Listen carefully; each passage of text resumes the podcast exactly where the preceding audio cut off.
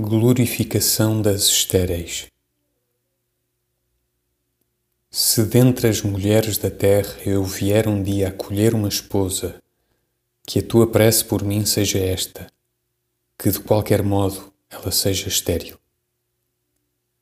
Mas pede também, se por mim rezares, que eu não venha nunca a tirar essa esposa suposta.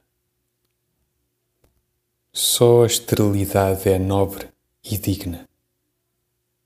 Só o matar o que nunca foi é raro e sublime e absurdo.